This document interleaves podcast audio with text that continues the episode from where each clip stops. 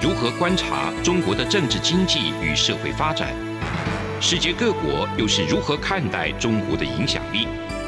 而两岸间有哪些焦点议题与新闻事件？深入解析，多面向的透视中国。欢迎收听《这样看中国》。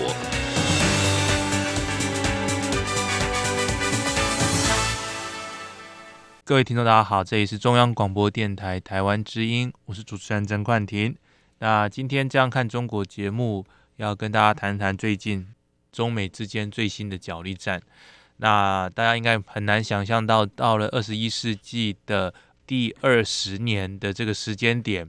在全世界都已经进入通信卫星时代的这一个状况之下，还会有间谍气球的征收行为。其实间谍气球的征收行为非常早开始就已经有了。那气球扮演的这种间谍气球，或者是说用这种漂浮体来去做空中上面的作战的这种过去历史上也曾见过。那从这个二十世纪初，在这个飞机尚未全面普及化之前，那气球作为征收工具实在是非常大。那其实气有不同的这种气体嘛，包含这种氢气啊、氦气等等。那在这个二战时，还有这些气球做一些阻拦索，让这一种动力的飞机可能会被折翼等等。其实运用在于作战情搜的这种案例层出不穷。不过在二十世纪中叶之后，随着卫星啊，间谍卫星或者是高空巡弋的这一个征收的战机，你说 U 二侦察机等等的盛行，那气球当然是慢慢的没有办法扮演这么重要的角色。但是为什么我们今天会谈到这个间谍的气球、间谍飞行体呢？那是因为在二月二月初，美国国防部跟加国，就是加拿大的国防部，在二月二日宣布侦测到。中国的间谍气球飞入他两国的领空，那甚至是飞行在美国蒙特纳州的上空。那蒙特纳或者是蒙大纳州是美国核武设施的重地，所以这个消息一出来啊，引发全美的民众的这个侧目。那当然是不仅仅是民众，整个政界或者是全球的舆论也随之爆发哈。那这个问题。其实这个间谍气球事件之所以敏感，是因为原本啊，布林肯啊，他要去访问中国。那因为这个间谍气球事件，美国国务卿布林肯在二月三日就宣布延迟原本预定的访华行程。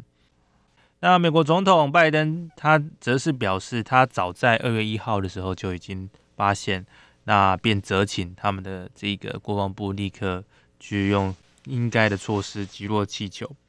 那当然，这个气球的大小哈，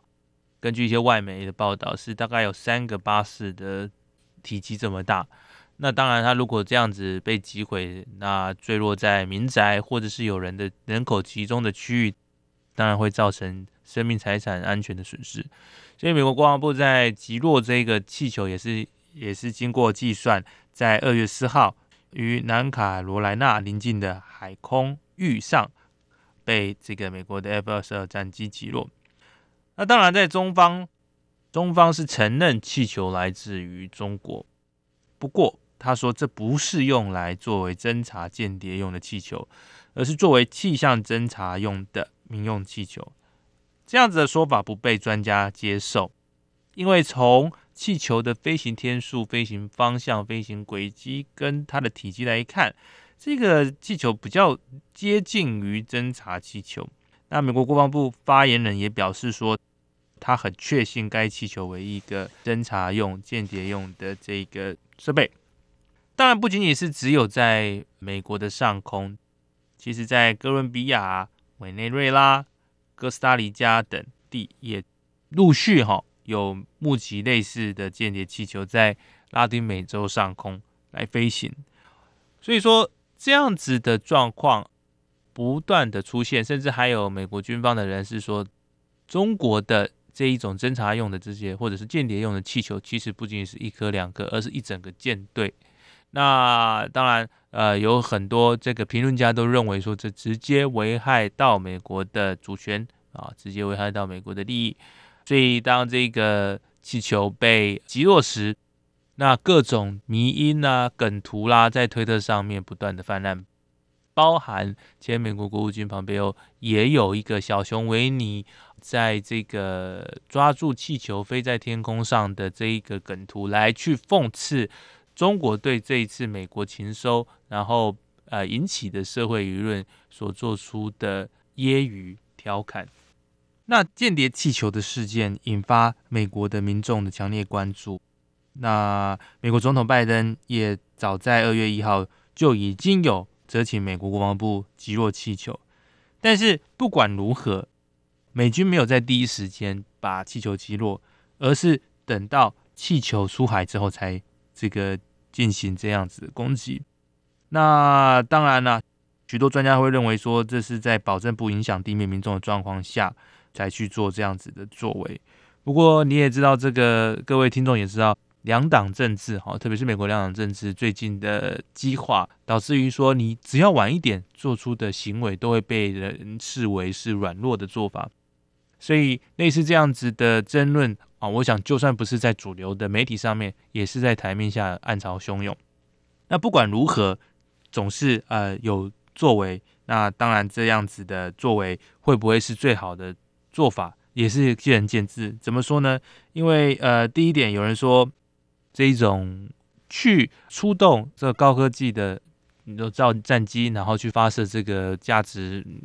连城的这个导弹去摧毁一个。间谍用的气球到底合不合符合成本？那这是一个问题。那另外就是说，气球的截面积跟这个雷达相当小，所以又容易受到非常细微的气流风向影响，所以多数的地对空或者是空对空的导弹是很难去准确的定位。那这个若是导弹的设计不够准确，那气球的燃烧不够完全，那造成的残骸反而会增加。地面民众被击中的这种风险，那如果美国这种这么地大人稀的地方都有这样的问题，那我想未来如果是在一些比较人口稠密的国家，是不是呃遇到这样子的状况，又更加的需要谨慎去应对？那这样子的问题，我想未来一定会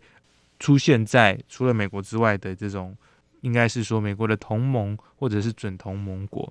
那我们刚刚提到的这种延迟的考量跟副作用，其实哈，由于立即涉及气球会波及民众，但是中国本身已经配备间谍卫星的情况之下，那在气球取得的资讯到底有没有办法增加中国的情报能力？也就是说，我们现在的不是在谈论这一个整个嗯它的设备、它的技术力到哪里，而是在于新房或者是说传统的。啊、呃，民众的这种信心，因为这样子的做法可能不会对大局有任何的影响，不管是在战略上，甚至在战术上，可能都没有任何的影响。但是它确实的就存在在全球或者是国际的媒体上，那也也在某种程度上面，呃，有了这种社会的影响力。所以，我们未来要想的时候，未来遇到的挑战会是怎么样的呢？是只是实质上面的武力上的问题？还是有更深层面，在心理上面、社会层级上面的问题。那当然，这个气球的事件一出现，间谍气球事件一出现之后，引起的讨论在台湾内部也有。那所以这就某种程度呼应了刚才所说的，那本身间谍气球造成的效应，还没有来自于对社会或者是对这种心战上面所造成的影响还大。当然是非常遗憾的，原因是因为，因为这样子的事件导致于布林肯跟中国的访问暂时喊卡。对我们来说，我还是欢迎所有中美之间的对话，因为只有开启对话，才能够降低误判，只有降低误判，才不会使情势升级。那我们节目下半段再持续关心这个议题。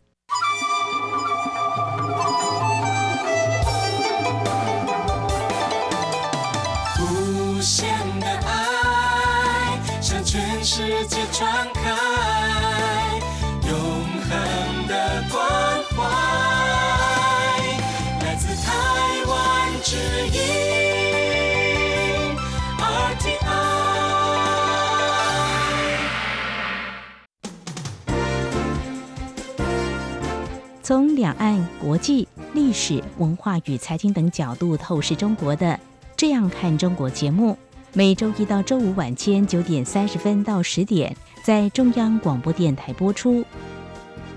如果您对《这样看中国》节目有任何收听想法或意见，欢迎寄信到台北市北安路五十五号，也可以透过电子邮件的方式。节目有两个信箱：二零二零 at rti 点 org 点 tw，或是二零二零零二零三 news at gmail dot com。再次谢谢听众朋友们的收听与支持，请持续锁定每周一到周五晚间九点三十分到十点播出的《这样看中国》节目。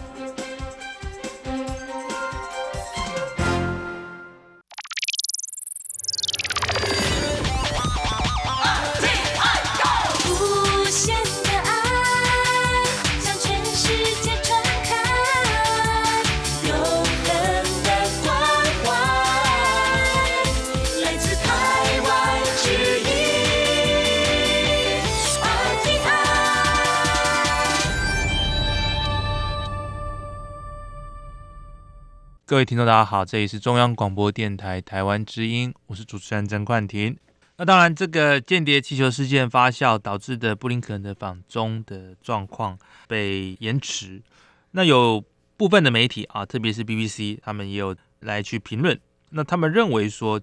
就算布林肯成功访问中国，也是乍暖还寒。也就是说，就算他成功的访华，那这个格局之下，单次的。会谈还是没有办法来缓解这这种某种程度上是新冷战的关系。那二月三号又决定延迟这次的访华计划，因为中共的飞行体出现在美国的领空，所以我们认为说，此次原本访华的行程是在美国总统拜登跟中国国家主席习近平去年在十一月时敲定的这个行程，所以之前大家是。不断的观望，那希望说借由这个布林肯访华，能够不管是怎么样，还是至少先破个冰，能够建立起一个可以交流或交换意见的机制。但是，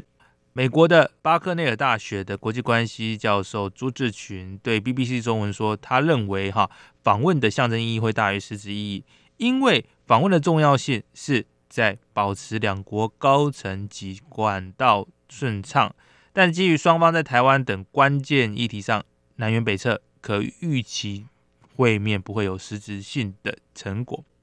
他在这样子的这个访问中所谈到的评论是基于双方在这个关键议题上面根本没有交集，所以他们认为说这次的访问是有象征意义，可能会大于实质意义。不过无奈因为飞行体的关系，甚至是没有象征意义了啊，还更加的。往比较不好的方向、负面去发展。那如果说当初真的有这样子的呃事件能够成功的话，那他们又能够做些什么？比方说，他们可以讨论什么样的议题呢？其实这一次的布林肯访华的日期，尽管后来被取消，他其实在最开始的时候就只有确认日期，而没有公布访问的行程。那在这个。美国白宫的这个国家安全会议发言人科比，他只表示说，美国的官员会跟中国讨论哪些议题呢？大概是就是俄乌战争啊，那一些气候变化的会谈。那布林肯可能会专注于恢复这样子的对话。不过这一些议题，不管是俄乌的战争，或者是这个军事的议题，好像都遇到了死胡同。那有人说，气候变化的会谈是不是可以，就是作为一个某种程度在众多无解的议题上，是否是中美两国可以往前推进的问题？很遗憾的是，许多美国官员都提到说，中国很喜欢将两个不相关的议题互相挂钩，导致谈判根本都没有办法进展。所以这样子的状况之下，象征的对谈可能是高于实质的对谈。但是现在连象征的退谈都没有了。除此之外，在布林肯本来预计访华的前夕，哈，又有某些这个新闻网就是引述华府的官员说，美国的众议院议长麦卡锡也有可能去访问台湾。那这又是一个潜在会有中美台之间发生冲突的，或者是有可能促成另外一次危机的状况。所以我想，呃，当初我们在期待说中美恢复管道的原因，就在于说在遇到可能的争端时，会至少有一个面对面，或者是先打通样子的渠道，才可以避免台海局势的快速升温，甚至是变成无可逆转的冲突。所以，如果美中在台湾问题，或者是说在这个最新的这些军事安全问题上，没有任何一个交叉点来去讨论如何解决分歧的话，那双方可能就不会有任何意义上面的缓和关系的走向。所以这一次透过间谍气球或者是这种飞行体，他们说是气象啊，但是应该是比较个人也是比较倾向于是间谍气球，等于是说让所有的矛盾，让所有的事态。都无法得到缓和，而是往更糟的方向去走。那这让大家是呃十分的警惕哦，也是十分的紧张。那根据这个外媒指出哈，BBC 指出说，在布林肯原定访华哈的前一周，在科技战、在贸易战、在各种的战场上，两国之间也是没有缓和的呃迹象存在。美国贸易办公室公布二零二二年。侵权产品跟这个恶名市场的黑名单时，其实都把淘宝啊、微信啊这些中国的网购平台都列入，如同我们前集所谈到的关于高科技上面的限制，美国跟日本还有这个荷兰这些传统的这种高科技的产业的翘楚，把对中国的半导体设备都已经有实施新的限制。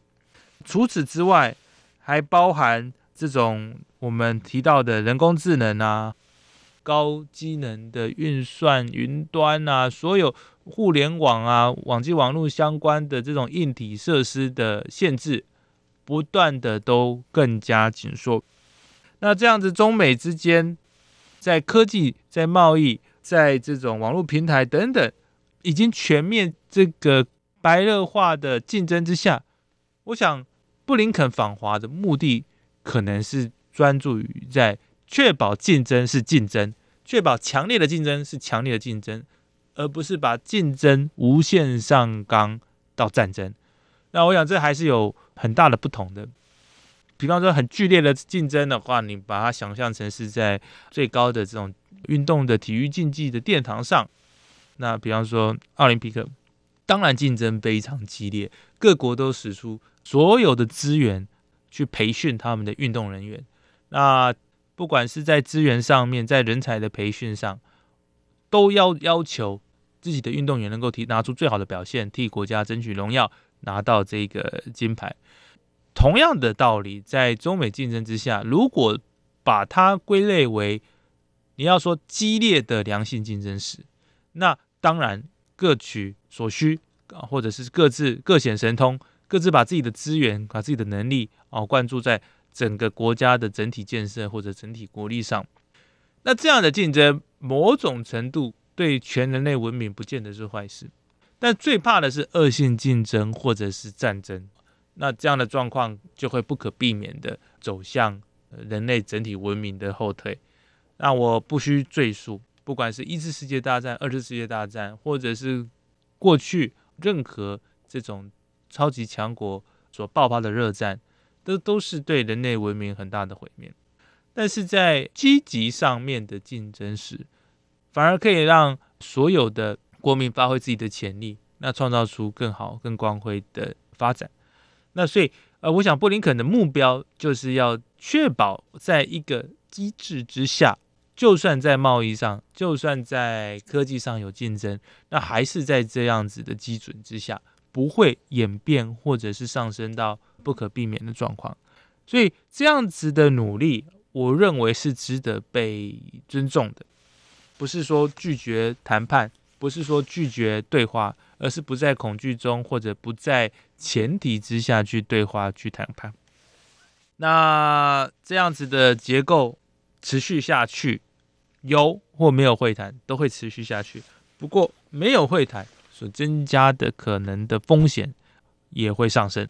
这也是为什么在这一次间谍气球或者是间谍飞行体出现时，会有这么多的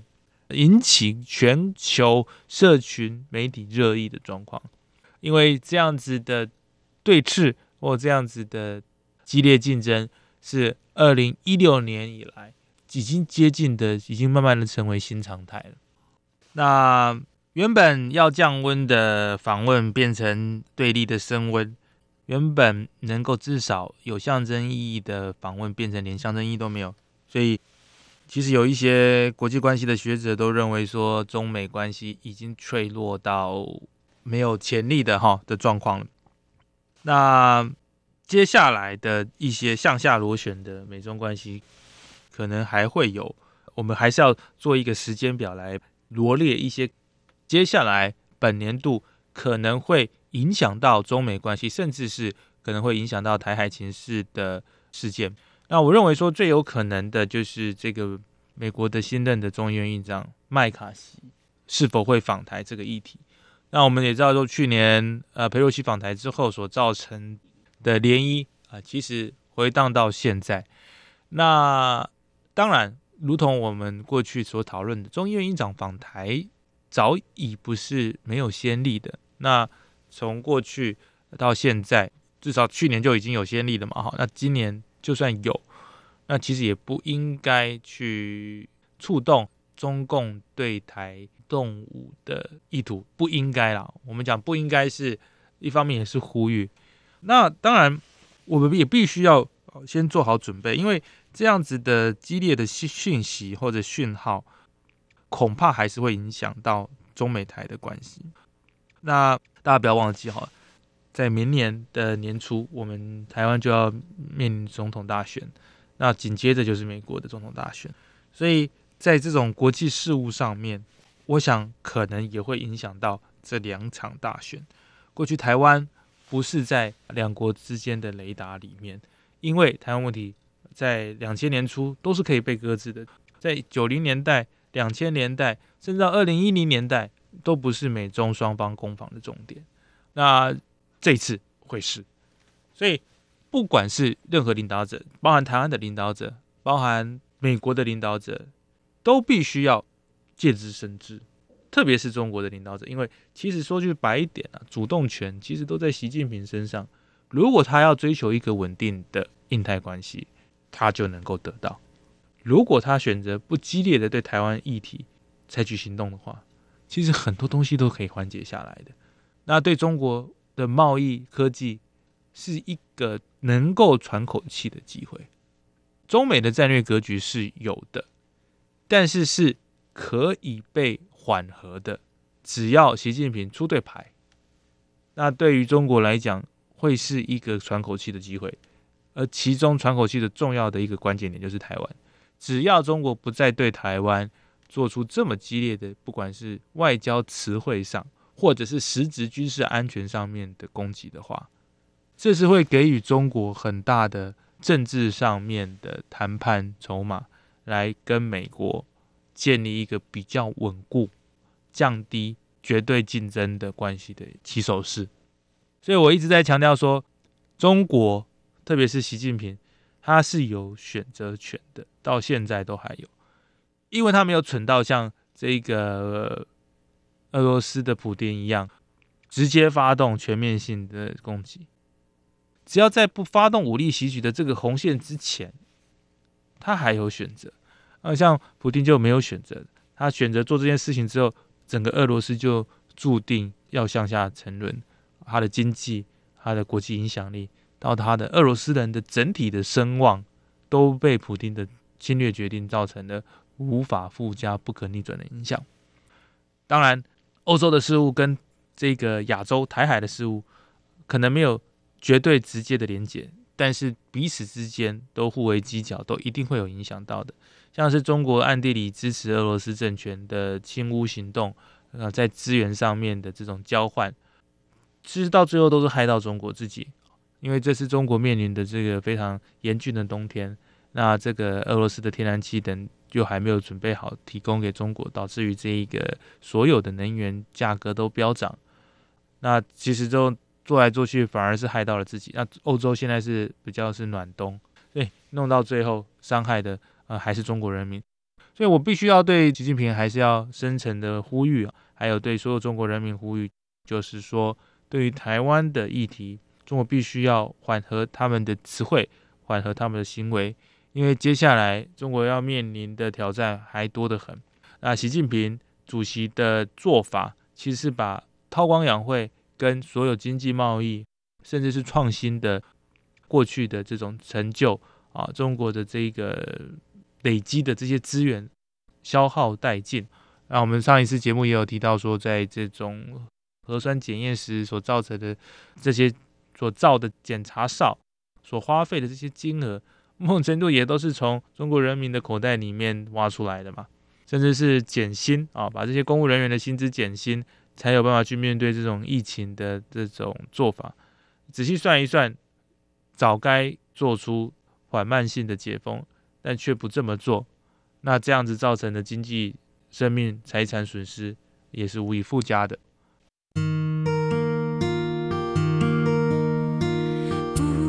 限的爱向全世界传开，永恒的关怀，来自台湾之音 RTI。感谢各位听众的收听。那今天也特别想要补充，在过去的两年来，有受到很多听众们的鼓励。啊，不管是在网站的留言也好，或者是直接寄明信片过来也好，主持人都非常的感谢。那未来也欢迎各位听众朋友们持续把你们的看法、高见传到中央广播电台，让主持人能够听听看你们的心声，还有哪一些是你们比较想要听的，或者说哪一个方面是政治、安全、军事，还是贸易呢？或者是艺术、人文，任何跟中国有关的议题。我们都很愿意来进行更深度的讨论。再次感谢各位听众，我们下周再会。是阳光，翅膀打开了世界之窗；是阳光，翅膀环绕着地球飞翔。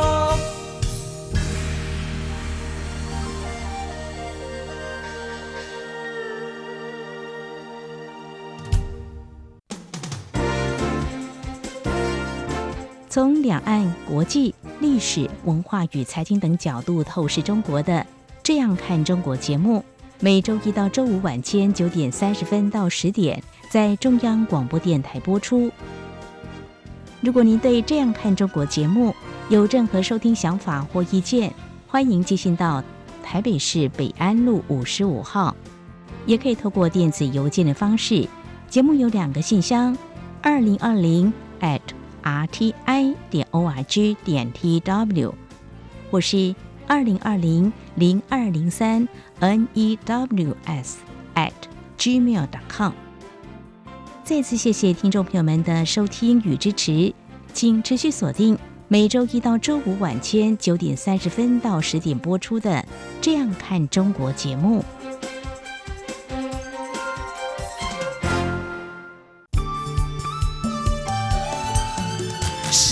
光，像台湾之光穿透世界之窗；是阳光，像神鹰翅膀环绕地球飞翔。